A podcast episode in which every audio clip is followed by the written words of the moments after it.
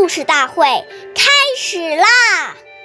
每晚十点，关注《中华少儿故事大会》，一起成为更好的讲述人。不从容，立端正，积深远，百恭敬。岁月易流逝，故事永流传。大家好，我是中华少儿故事大会今日讲述人张冰雨。我今天给大家讲的故事是《兵部侍郎卢铉》第三十三集。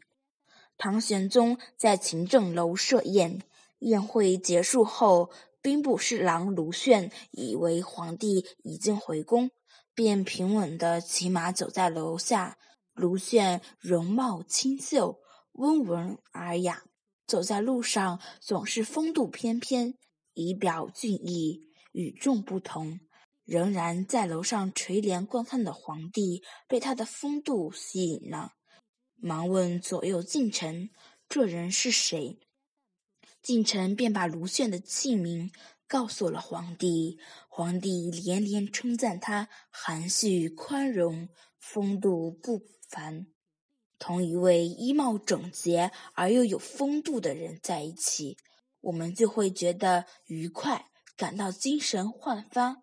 相反，同一个不讲卫生而又俗气的人在一起，就会感到很难过、很难受。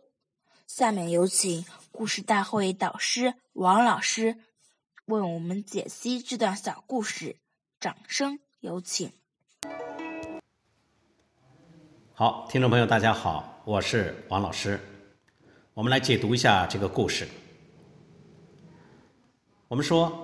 所谓立如松，行如风，站如钟，坐如弓。一个人的这个外在的形象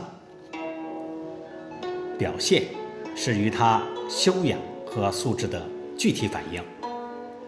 走路稳重，站立端正，说明他是有沉稳、正直、不慌乱、不毛躁的性格。